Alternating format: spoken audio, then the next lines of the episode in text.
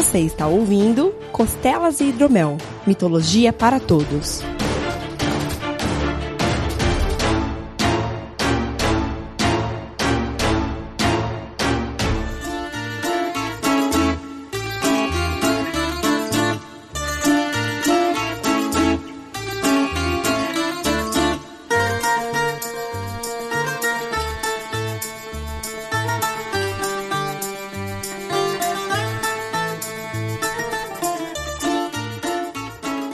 Saudações mitológicas, meus caros. Bem-vindos a mais um Costelas e Hidromel, o seu programa sobre mitologia. Eu sou Guilherme Vertamati e a moral da história de hoje é conte o número de páginas.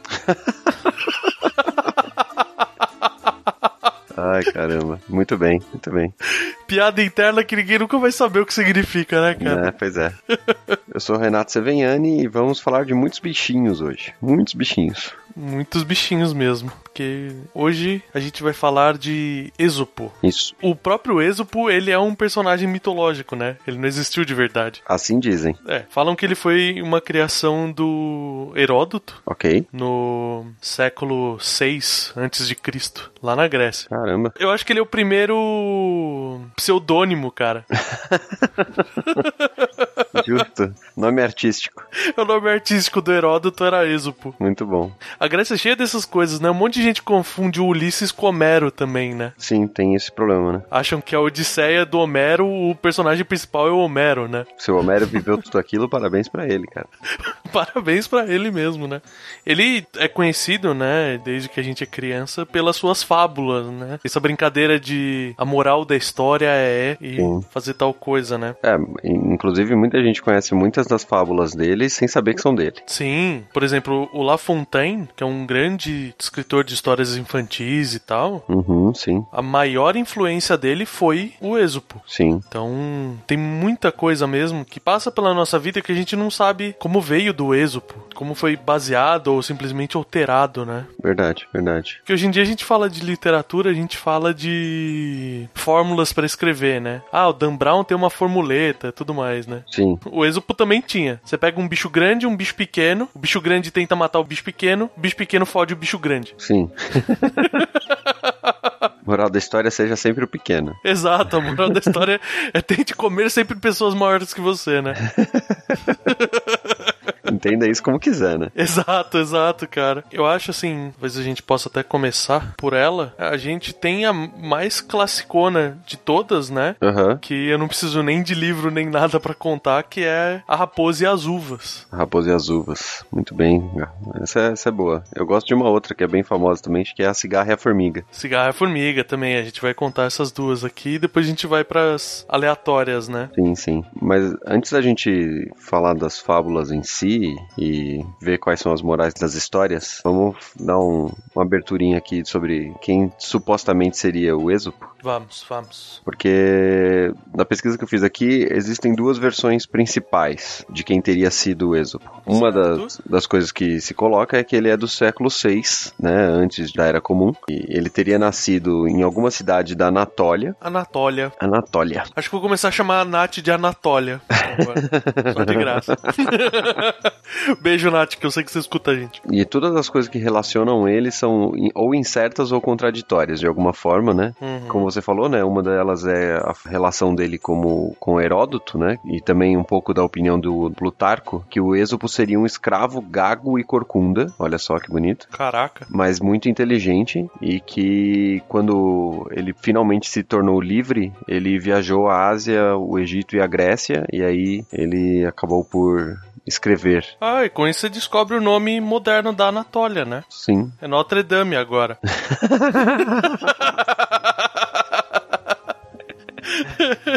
Nossa Senhora da Anatólia é o nome da cidade.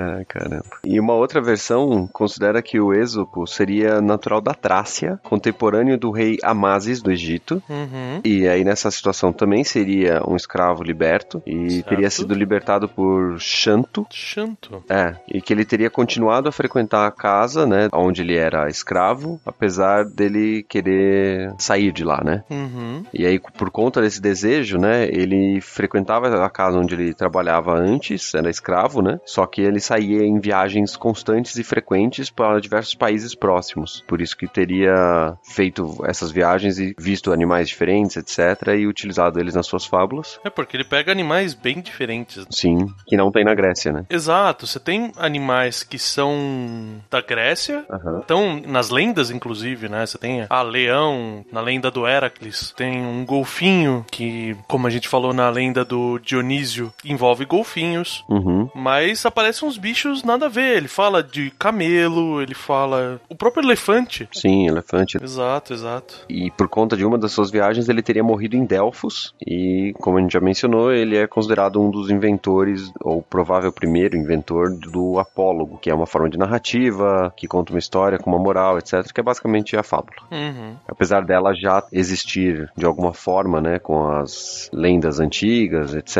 ele teria sido considerado aí um dos primeiros desses registros oficiais, assim. Uhum. Pelo menos das duas versões que eu encontrei aqui, essas seriam as duas mais conhecidas, assim, mais difundidas. Sim. E ele também pode ser encontrado em Once Upon a Time. Sim. Ele deve ter ido morrer em Storybrooke. É um seriado que eu gosto bastante, cara. Ele é simples, não tem nada elaborado, mas ele me dá um gostinho bacana, assim. né? É um ótimo seriado pra ver com a minha esposa e futuramente é um seriado bacana pra ver com a Alice, por exemplo. Assim. É, eu não tenho tanta proximidade com o seriado, eu pego episódios aleatórios que a Tati tá assistindo, porque eu não consigo acompanhar o ritmo dela de. de consumir séries. É, então eu vejo picado. Eu achei, pelo menos a primeira temporada eu assisti inteira e eu achei legal. Uhum. Muito bem, mas a gente não tá aqui pra falar de Once Upon a Time, a gente tá aqui pra falar de Êxopo. Daria até pra falar de Once Upon a Time um dia. A gente chama as nossas esposas e larga elas pra fazer o programa. e vai tomar cerveja. Né? Vai tomar um drink do bar do Êxopo. Exato, exato. Bom, eu vou começar com a minha clássica aqui, que é a Raposa e as Uvas. Beleza. By the way, todas as que eu for ler, eu tô lendo as versões da LPM Pocket. Ok, É uma editora de livros pocket brasileira que é bem legal, assim, e ela tem um livrinho só de fábulas do Êxodo. bacana, bacana. Eu estou lendo na internet, então sinto muito. Capaz da sua gafanhoto tirar uma metralhadora, né? Render a formiga e Com coisas do certeza, gênero. com certeza. Moral da história, tem uma AK-47 no bolso É. quando for pedir comida. Exatamente isso. Bom, vamos lá. A raposa e as uvas. Uma raposa estava com muita fome e viu um cacho de uvas numa latada. Tem uns termos nesse livro que é um tiro na cara também. Traduções antigas, né? né? Ela quis pegar, mas não conseguiu. Ao se afastar, disse para si mesma: Estão verdes. Ah, aí vem a moralzinha, né? O homem que culpa as circunstâncias fracassa e não vê o incapaz que é ele mesmo. Ok, né? Eu adoro a moralzinha no final, cara. É pra isso que elas servem, né, cara? O objetivo delas é explicar a moral ali no final. É, então, mas é, é muito legal assim, porque se você pega, por exemplo, isso explica pra uma criança, ela entende melhor do que você explicar a situação, né, de que às vezes a pessoa fica brava ou é, é chata porque ela não consegue. Aham. Uma situação que usaram comigo, essa fábula, quando eu era criança, foi uma vez que eu, nerd que sempre fui, tirei uma nota boa e o coleguinha tirou uma nota mais ou menos. Uhum, certo. E ficou reclamando que a prova era tudo mentira e que a minha nota era mentira e tal. E eu fiquei triste. E meus pais, particularmente a minha mãe, contou essa fábula pra mim. Eu entendi. Exatamente pra falar assim: falou, olha, ele não conseguiu tirar a nota igual a sua, então ele vai, em vez de tentar melhorar e tentar conseguir a sua nota, ele não, ele vai falar mal da sua nota. E é algo assim que me marcou profundamente sempre, sabe? Aham, sim. Muito bem. É algo bem bacaninha, assim, que dá pra gente considerar. Muito bem, como a gente citou ali no coisa, eu vou contar primeiro da cigarra e da formiga, que é um pouco mais longa que a da raposa e as uvas. Uhum. Num belo dia de inverno, as formigas estavam tendo o maior trabalho para secar suas reservas de comida, né? Ou seja, Sim. elas tinham que armazenar, né, e tal, e tudo tinha que estar seco. Uhum. Depois de uma chuvarada, né, que ele tava lá, tempestade, os grãos que elas estavam carregando e tal ficaram muito molhados e estava difícil ali para elas conseguirem armazenar do jeito que elas deveriam armazenar. Uhum. Aparece uma cigarra, fala assim: "Ah, vocês não podiam me dar um pouco de comida e tal, né? Tá chegando o inverno aí". Aí as formigas incomodadas pararam de trabalhar e perguntaram: "Tá bom, mas por quê? O que que você fez, né, no verão inteiro que você não armazenou sua comida? Por que que você não lembrou, né, de se precaver pro inverno e tal?". Aí a cigarra falou: "Ah, para falar a verdade, eu não tinha tempo, né? Passei o verão todo festejando, cantando, etc." Bom vivan. né? E aí as formigas respondendo pra ele: Bom, se você passou o verão em todo cantando, que tal você passar o inverno dançando, né? Porque poderia fazer outra coisa pra se esquentar, talvez, né? Eu achei que era um trocadalho, velho. Né? Do tipo, você ficou cantando, agora você dançou. E aí elas voltaram a trabalhar e esqueceram a cigarra, largaram lá. Uhum. Né? A moral de- dessa história da cigarra e da formiga, que tem umas versões maiores, inclusive, né? Com umas. Pelo menos a, a que eu lia quando era criança era bem maior que isso. Sim. Tinha tentativas da cigarra de convencer as formigas a darem comida pra ela de uma forma um pouco mais exagerada, assim. Tem aquelas versões, acho que era um desenho do pica-pau que fazia um paralelo com essa história, né? Que ele ia pedir comida, Sim, ele ia jantar com a fome, né? A fome aparecia na, na mesa pra rir dele. sim. O duro é que hoje em dia, aí você pega as versões modernas dessa história, as releituras dessa história, Sim. sempre tem o finalzinho que, ah, no final das contas as formigas se compadeceram Ah, sim. e botam a cigarra pra dentro, né? O gafanhoto pra dentro, seja lá que bicho que for, e todo mundo passa o inverno feliz, né? Sim, tem uma outra que é a, a cigarra, ela começa a tocar a música para as formigas pra fazer com que elas trabalhassem mais rápido, mais felizes e tal, não sei o quê. E aí, Uhum. como pagamento, as formigas dão comida pra ela. Ativou o modo bardo, né? É, então, puta, cada versão nova os caras enfiam um negócio diferente novo. Que precisa sempre de algo bonzinho, né, no final. Sim. Ah, a moral da história desse daqui é, obviamente, se você não trabalha, você não tem nada. Uhum. É o básico, né? O valor vem do trabalho, né? Sim, sim. Eu vou ler uma agora só porque tem tartaruga. eu gosto de tartaruga, é meu bicho predileto, então eu vou ler. Boa. Não sei se é ela que se fode, né? Eu espero que não. Vamos ver, vamos ver. Uma tartaruga pediu pra uma águia que a ensinasse a voar, né? Sim. Por mais que a águia falasse que não, que a tartaruga não era feita pra isso, a tartaruga continuava insistindo. Certo. Até que a águia finalmente se cansou, né? E pegou a tartaruga nas suas garras e voando bem alto, né? Foi lá pra cima, soltou a tartaruga. e, obviamente, a tartaruga terminou se espatifando nos rochedos lá embaixo. Pô, que triste, cara. É, cara. Que merda de história. Pois é. Vai, busca a porcaria da fábula da Caraca, da eu fui no. Eu li o índice inteiro pra achar uma de tartaruga. Mas a moral é legal, cara, porque tem duas interpretações, né? Uma fala que é no desastre que termina o insensato quando quer ser melhor que o outro. Ok. Que é algo altamente pertinente hoje em dia, né? Tô- É importante, é importante. Acho que eu vou chamar o o Facebook agora de Casa das Tartarugas agora. Casa das Tartarugas, excelente. Parabéns. E a outra é uma relacionada com a águia. Uhum, Que às vezes aceitar o pedido de ajuda não é a melhor maneira de ajudar. sim. Que a, a águia ela até teve a oportunidade, ela tentou convencer a tartaruga do contrário, mas no final ela cedeu, né? É, daria pra tirar uma terceira lição aí desse negócio, né? Que é, se você quer acabar com aquele chato que tá te pentelhando, simplesmente atenda o pedido dele pra ver ele se fuder. Acho uma maneira de atender o pedido dele que ele vai se fuder muito grande, né? Exato. Que excelente, cara. Muito bem. A outra clássica da tartaruga, que todo mundo sabe, é a da lebre e da tartaruga, né, cara? Sim. Essa é do Êxodo também? É do Êxodo também. Ah, muito bem. Que é o. As duas morais é o devagar se chega longe, Sim. fazer as coisas, vamos dizer assim, sem parar, mesmo que lentamente você consegue chegar nos seus objetivos. E a outra é que a prepotência pode ser o seu próprio desastre. Muito bem. É, são boas. Que a lebre achou que ela já estava garantida e tudo mais e foi prepotente e resolveu dormir, né? Sim. E foi exatamente onde ela perdeu a corrida. E a gente sabe que ela perde a corrida, mesmo que tem vários vídeos na internet onde colocam uma tartaruga e um coelho pra correr e o coelho fica olhando pros lados, fica de pé, não sei o que, e a tartaruga ganha. Cara, eu adoro esses vídeos, É velho. muito bom. É muito bom porque a tartaruga, tipo, ela simplesmente vai. Tipo, ela tá devagarzinho. É. A tartaruga tem inércia, né, cara? Você dá uma cutucada nela, ela vai. é devagarzinho, mas ela vai. A lebre, cara, é tipo. Eu acho que assim, a lebre só ganha se ela tomar ritalina no começo da corrida, tá pra não se distrair.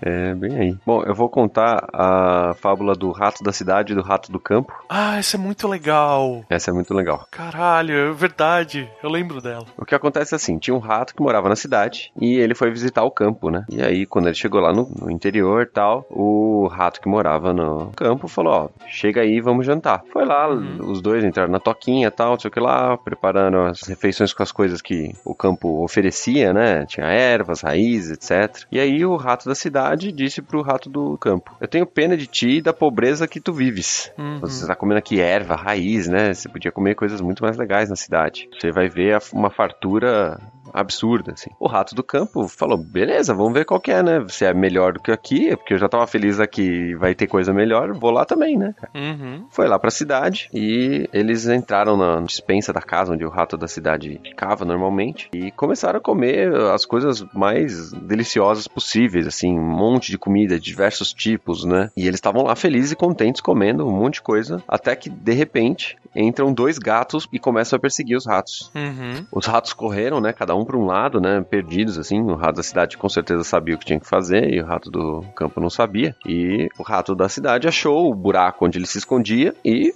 se esgueirou nele e foi embora. Uhum. O rato do campo, né? Ficou desesperado, viu que a porta tava ali entreaberta e gritou pro rato da cidade: Meu, você pode ficar aí com essa fartura que você tem aí. Eu vou comer minhas raízes, minha erva em casa, que eu não tenho rato nem ratoeira para me ferrar aqui, não. Vou embora. E fugiu. Uhum. E a história acaba assim. A moral da história é que mais vale ele ficar magro, né, no mato do que gordo na boca do gato. Que no caso aqui, né, o campo, né, a suposta pobreza, né, que ele Simplicidade do campo. Exato. Ela tem suas vantagens também, que quando você vai para uma cidade maior, com mais gente, com mais situações diferentes, você tem um risco maior também, né? Uhum. É uma história bacana ali de você pesar aquilo que você precisa, né, contra aquilo que você quer e ver qual que é a melhor situação para você, né? Ah, legal. É a questão de você não passar além do que você precisa, né? Exato. O rato da cidade sabia como se virar na cidade e beleza, pra ele tava ok. Uhum. Ele achava que o risco compensava. O rato do campo achou que não e foi embora. Voltou pro campo e ficou no- na dele lá, né? Sim, que legal, cara. Eu tô sem sucesso nas minhas pesquisas aqui. Eu, eu tentei redimir o burrinho do cast africano. Isso não vai dar certo, vamos lá. Mas vamos lá, né? A fábula chama o burro e o leão. Muito bem. Começamos com dois dos três personagens da outra vez. Tamo indo bem. já. Exato, exato. Eu espero que seja diferente, né? Mas no desenho, Aham. cada fábula que a gente tá lendo tem um desenho, tem tipo uns esqueletos no fundo. Então a perspectiva nunca é boa, tá ligado?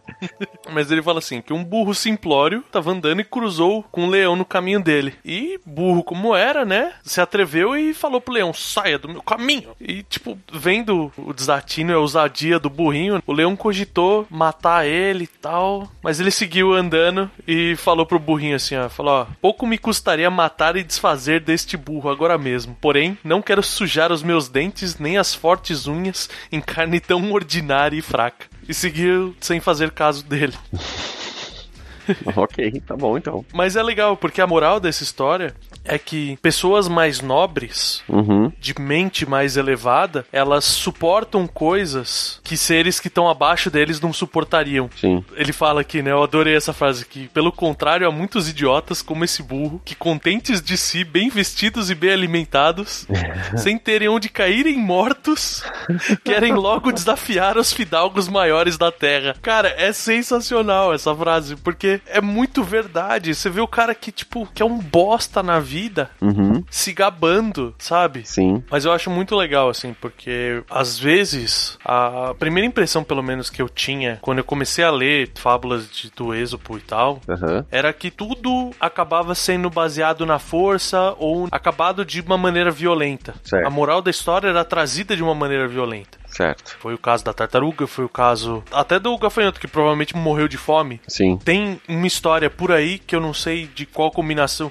Quem tá com um leão que acaba morrendo também, o leão acaba matando. Mas eu fico feliz assim porque boa parte das melhores morais do livro são histórias que não envolvem violência. Sim. Né, mostra o- um- uma atitude de sabedoria ou de. Mesmo esse caso do leão, né? Um negócio de desprezo, assim. Entendi, entendi. É, eu, na outra parte, gosto das que tem violência, né? Então, eu vou contar aqui a da águia e da raposa. Uia! Então, a gente conta a história aqui de uma águia que tava com fome e viu dois filhotes de raposa brincando. Ela foi lá, mergulhou, catou um filhote em cada garro e levou pro seu ninho. Uhum. A raposa mãe ou pai, não é claro na situação aqui, né? Viu os filhos dela sendo levados pela águia e foi lá suplicar pela vida deles, né? Aham. E a águia, né, falou: Cara, eu sou muito bom, né? Eu sou muito forte, esperto. Eu tô aqui no alto, você tá aí no chão. Você nunca vai me pegar. Não faz o menor sentido você vir aqui explicar. Eles são minha comida. Eu tô com fome, eu vou comer. Uhum. A raposa ficou triste, né? Com a possibilidade de perder os filhotes e tal. Mas ela teve uma boa ideia, né? Ela pegou e começou a correr de um lado pro outro, trazendo galho, trazendo palha, trazendo um monte de coisa e colocando no pé da árvore onde estava o ninho da águia. Hum. E foi juntando, juntando, juntando. E por último, ela pegou uma tocha numa fogueira que ela tinha encontrado próximo e trouxe e botou fogo nesses arbustos, nessa palha toda que ela tinha colocado embaixo da árvore, embaixo do ninho né, da águia. E aí começou a pegar fogo, pegar fogo, fogo bem alto, assim, né? Começou a lamber a, a árvore, né? E Uhum. o calor subindo, aquela fumaça, né? Pegando na águia. E a águia viu que não teria muita saída, né? Ela ia morrer ali e tal. Aham. E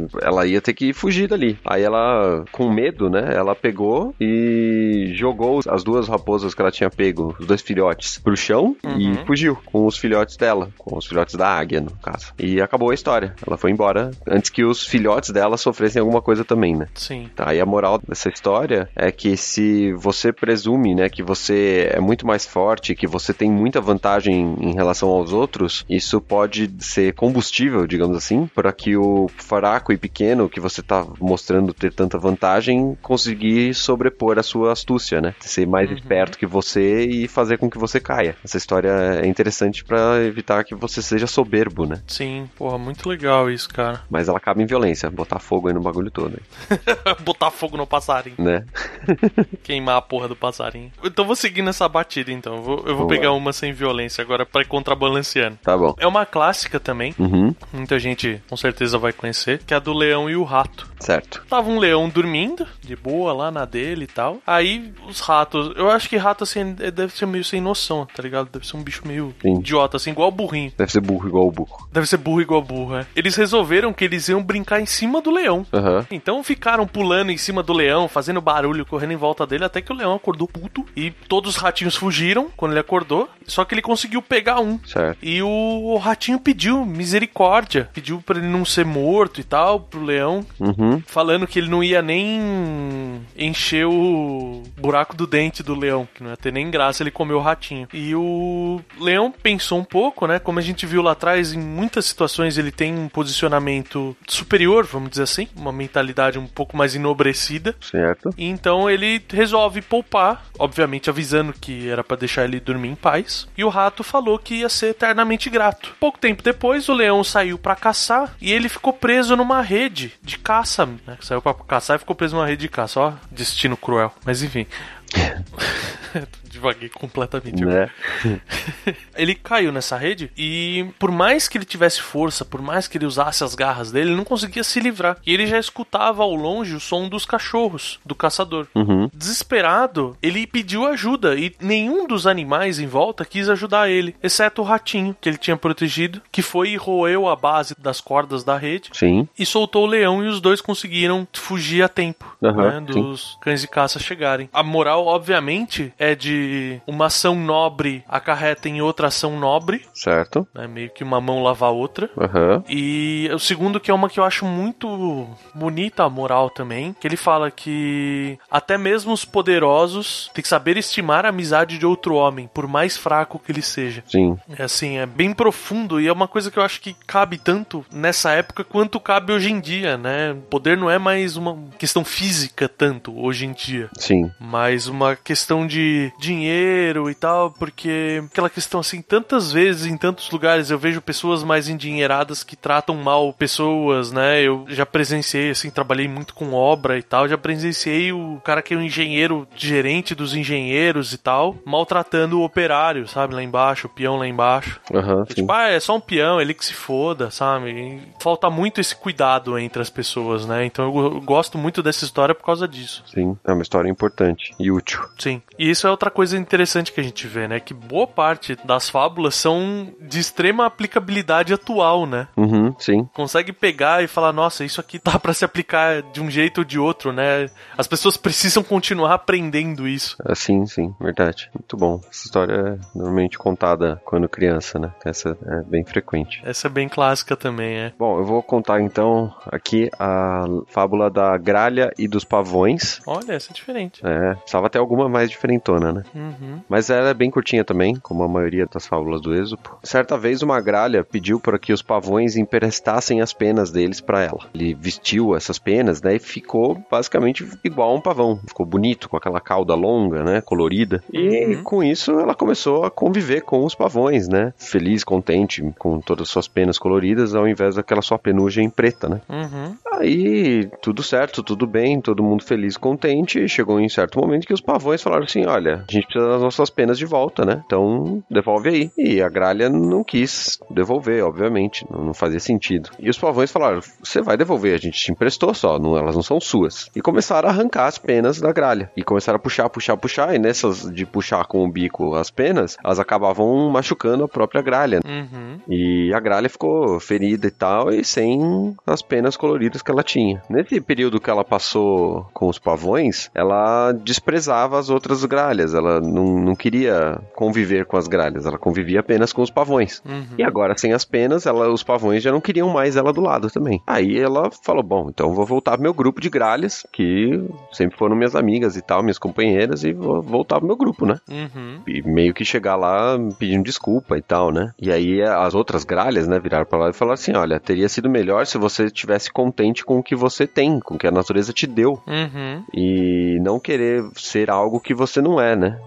E por você tentar ser algo que você não é, é que você está aí envergonhada, ferida e sem penas. E é isso, a história é, é só isso. Mas a, Sim. o ponto da moral dela é exatamente esse final, né? Você quer tanto estar em outro grupo que parece melhor que o seu, Uhum. quer fingir ser algo que você não é, que você acaba desprezando aqueles que são seus amigos, né? Que são iguais a você, que tiveram com você durante tanto tempo antes, né? Certo. E que não adianta nada você pegar coisas emprestadas ou, no caso atual, né, comprar mais do que você consegue pra estar em outro grupo que você acha que é melhor que o seu, né? Porque em algum momento a, a vida te cobra. Ela vai lá e vai te cobrar todas as coisas que você tava fazendo. Sim, bem legal, né? Tem volta, tem um certo paralelismo com a questão dos ratinhos, né? Sim, Você valorizar o que você tem, em vez de desejar o do outro o tempo todo. sim. Eu acho importante esse negócio de ser aquilo que você é, né? Não tentar ser Sim. o que você deveria ser, né? Às vezes não é possível, né? Ser outra coisa. Exato. É ser honesto, eu acho. Tem uma questão bem forte de honestidade pra você com você mesmo. Sim, É você olhar no espelho e falar: não,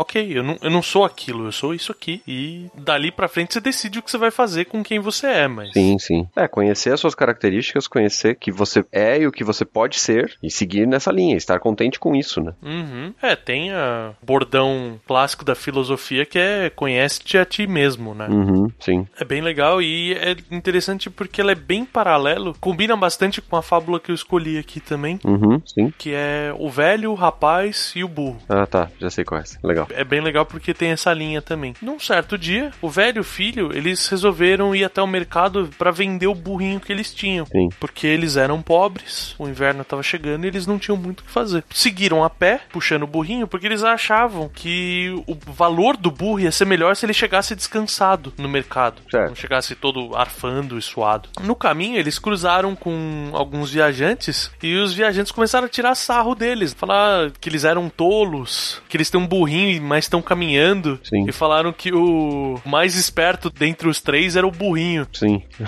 O velho não gostou nada que tirasse sarro dele e falou pro filho pra ele montar no burrinho. Um pouco mais adiante, eles cruzaram com alguns outros mercadores. E o- um dos mercadores virou assim e falou: Nossa, que absurdo! Essa criança não respeita os mais velhos. Aham. Ela tem as pernas boas e tá aí montado enquanto o pai dele, velho, que precisaria descansar, tá aí caminhando, puxando o burrinho. Aham. Aí o velho olhou e tal, falou: Bom, então desce daí que eu vou montar. Sim. E tudo isso mesmo não estando cansado. O velho não tinha problema nenhum de ir caminhando. Sim. Seguiram mais um pouco e encontraram um grupo de mulheres Certo. que, com seu instinto maternal, fez o comentário. Falou: Nossa, que pai sem vergonha. Ele já com idade e experiência fazendo a criança pobrezinha caminhar. Sim. Era melhor que eles fizessem um esforço e usassem os dois o burrinho. Aí o velho ficou meio assim, né? As mulheres falando mal dele e tal. Ele, bom, Sobe aí, né? Exatamente. Sobe aí, o rapaz subiu, né? E eles continuaram montando. Um pouco mais adiante, tá movimentada a estrada. Tá, essa é bacana. Tem bastante interação aí. Tem coisa pra caraca nessa aqui. Ele passou por um outro grupo de pessoas, né? Uhum. Deviam ser a galera da ambiental, assim, falaram que eles queriam matar o burrinho. Sim. Que absurdo. Já estão levando o burro pra ser vendido e ainda faz ele carregar duas pessoas. Sim. O ideal mesmo seria o contrário, que eles carregassem um burro. Que é o que eles estavam fazendo no começo, né? Não, no começo eles não estavam carregando o burro, eles estavam. Os três andando, sem carga. Os três andando. Ah, né? entendi. Tá bom. Aí o que eles fizeram? Eles olharam, né? Falaram, bom, então vamos levar o burrinho, né? Haja força pra fazer isso, Porra!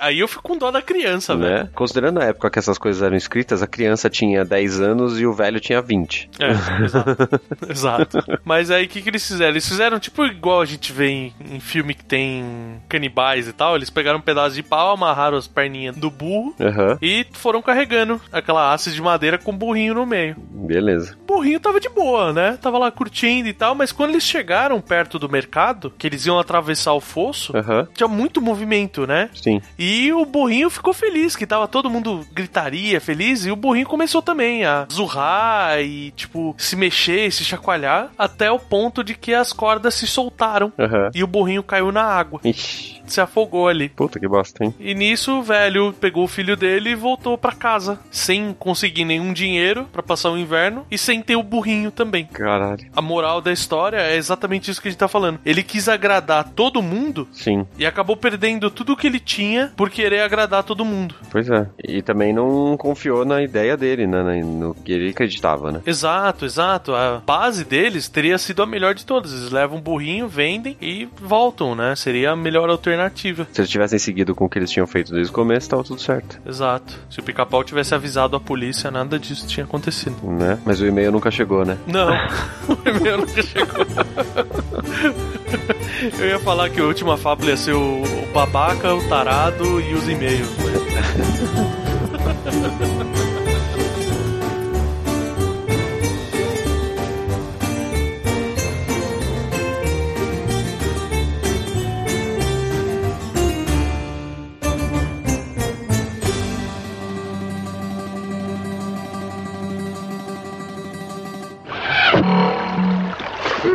for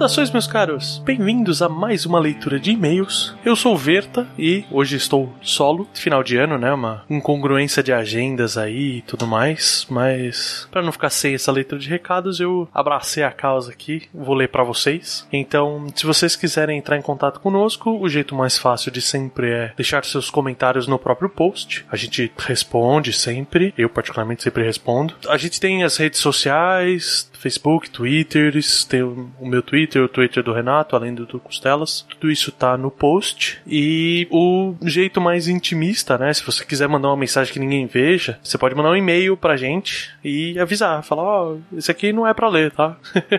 Mas mande pro contato arroba meialuafrafrentesoco.com.br, beleza? Então, sem mais delongas aqui, porque eu ainda tô muito frustrado de ter sido o episódio 69 e a gente ter percebido isso só depois que já tava gravado o programa, né? Porque a gente vai gravando e não vai sabendo o número, mas tá bom, né? Fazer o quê? Enfim, eu vou começar com um e-mail aqui do Lucas Costa, que ele mandou sobre o nosso programa 67, que falava de Hermes, e ele fala assim: Olá, jovens. Me chamo Lucas Costa, psicólogo comportamental de Brasília, Distrito Federal. Sou um ouvinte novo de vocês e ainda estou começando a maratona. Como sempre, comece do fundo pro começo e leve em consideração que a gente veio aprendendo nesse caminho. Custa nada fazer essa ressalva. Então não sei a opinião de vocês sobre a série Ladrão de Raios. No livro, todos os semideuses vão para um acampamento e são separados pelas cabanas de seus pais. Algo que achei interessante é que vocês falaram que o Hermes tinha muitos filhos. No livro, houve uma adaptação legal. Caso o semideus não soubesse que Deus é seu pai, ele ia pra cabana de Hermes, pois era tipo um deus bonzinho. Então era a cabana da mãe Joana. Vez de casa da mãe Joana. Excelente.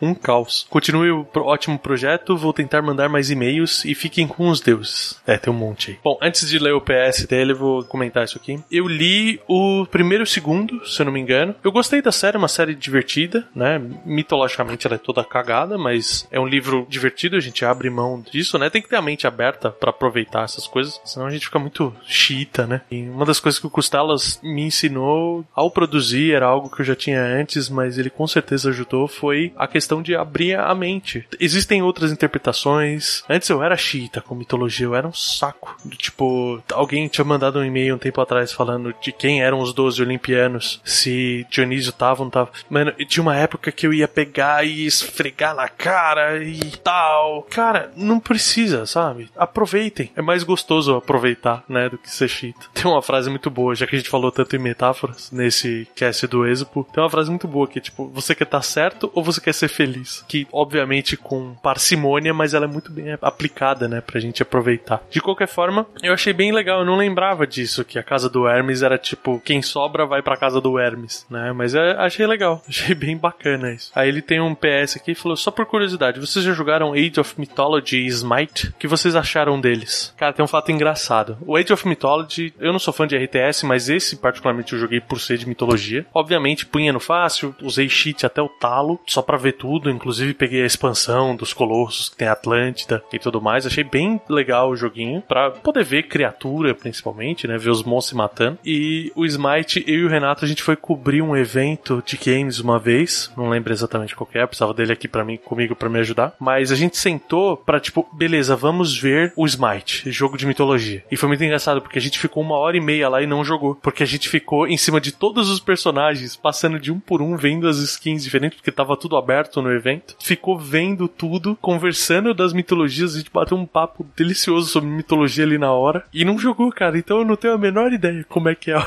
jogabilidade desse jogo. Porque depois a gente já tinha uma entrevista marcada, acabamos nem jogando. Mas, pra quem gosta, parece ser uma boa pedida, né? Como a parte de mitologia ele é bem divertido, assim. Tem uns personagens, eu vejo, volta e meia recebo e-mail de imprensa falando que, ah, entrou um personagem novo e tal. Eu sempre vou conferir, mas eu nunca jogo. Mas é isso. Muito obrigado, Lucas. Obrigado mesmo pelo seu e-mail aí. E agora nós vamos lá para nossa casinha original, que não é a de Hermes, né? Poderia ser, né? Por que não? Ele é mensageiro, a gente tá aqui fazendo podcast, talvez seja um bom patrono pro nosso podcast, seja o próprio Hermes, né? Enfim, tô devagando. Eu vou ler um comentário aqui do Sr. Divity, que comentou já algumas vezes, era das antigas, e agora ele voltou. Começa com saudações mitológicas. Saudações mitológicas, meu cara, pra você também. Ótimo programa. Vocês comentaram sobre Baal ser vassalo e subordinado a El. É interessante observar que em boa parte das lendas míticas entre os povos semitas, há um deus primogênito que se torna grande sem tomar ou usurpar o poder do seu progenitor. Ele pode até assumir ou ser engrandecido a uma posição elevada, mas dificilmente usurpa, como no caso da mitologia grega. Isso, acredito eu, se deve à forte cultura patriarcal desses povos, em que o primogênito era educado a zelar pelo pai e respeitar os valores familiares, o qual um dia ele carregaria para sua própria família. Pô, muito legal isso, cara. Esse conceito de ser uma coisa da cultura semita, você aprender a respeitar os pais, ter um valor muito alto a ponto de afetar até as histórias que você vai criar, as mitologias que você vai criar, a própria religião e tal. É muito legal isso, cara. Aí ele continua com relação ao que o Verta disse sobre Balins, achei uma coisa legal. Cada localidade possui seu próprio Baal, e o Baal local frequentemente recebia um nome que indicava que estava ligado a uma localidade específica. Por exemplo, o Baal de Peor, Baal Peor,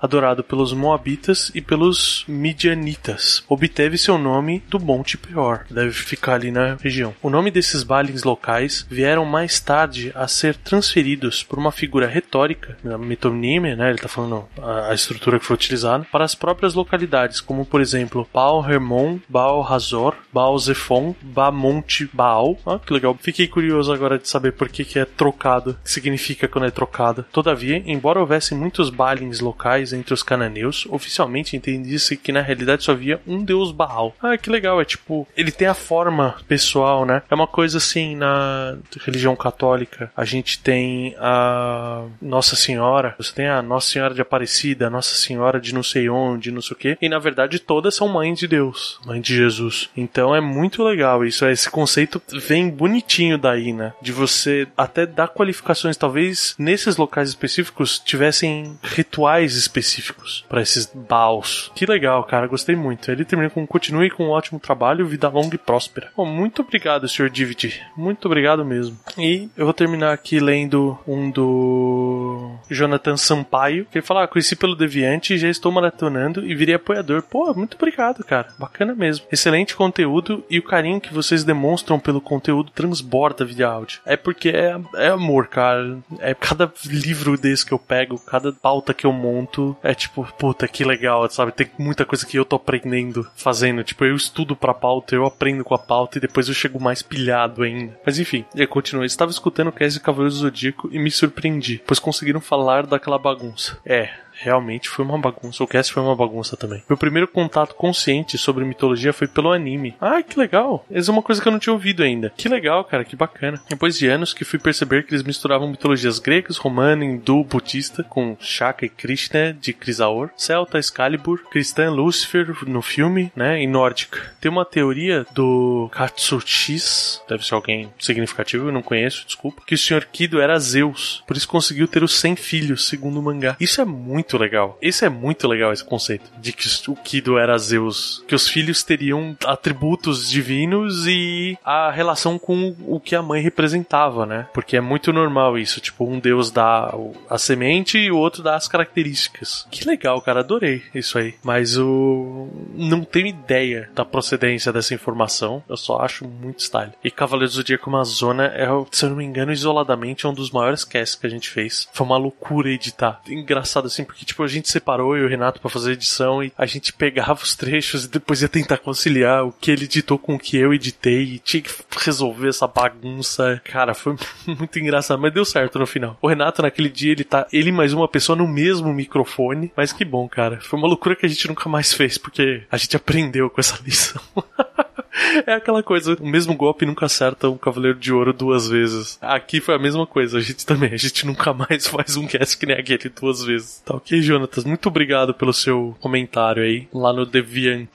E é isso, meus queridos, ficamos por aqui e nos vemos em breve. Ah, eu sei um jeito de terminar fazendo valer seu programa 69. Eu tava dando uma reolhada e tem uma fábula do Esopo que é Zeus e o Pudor. E é muito engraçado, porque fala assim que Zeus, quando fez um homem, colocou todas as características nele, né? E faltava colocar o pudor. E ele falou assim pro Zeus, falou, olha, eu entro, mas você quer que eu faça como? Aí o Zeus falou, você vai ter que entrar por trás. Aí o pudor falou assim, falou, tá bom, eu entro por trás e fico lá, mas se algo mais entrar atrás de mim, eu saio. Aí a moral da história no final é que por isso que todos os depravados são despudorados, porque entrou coisa atrás e o pudor foi embora. É muito engraçado, velho. Tipo, eu não sei o que passava na cabeça do Enzo naquela época. Tipo, é muito bom. Mas é isso, gente. Terminar com essa palhaçada aqui. Nos vemos no próximo programa, hein? Beijo pra vocês.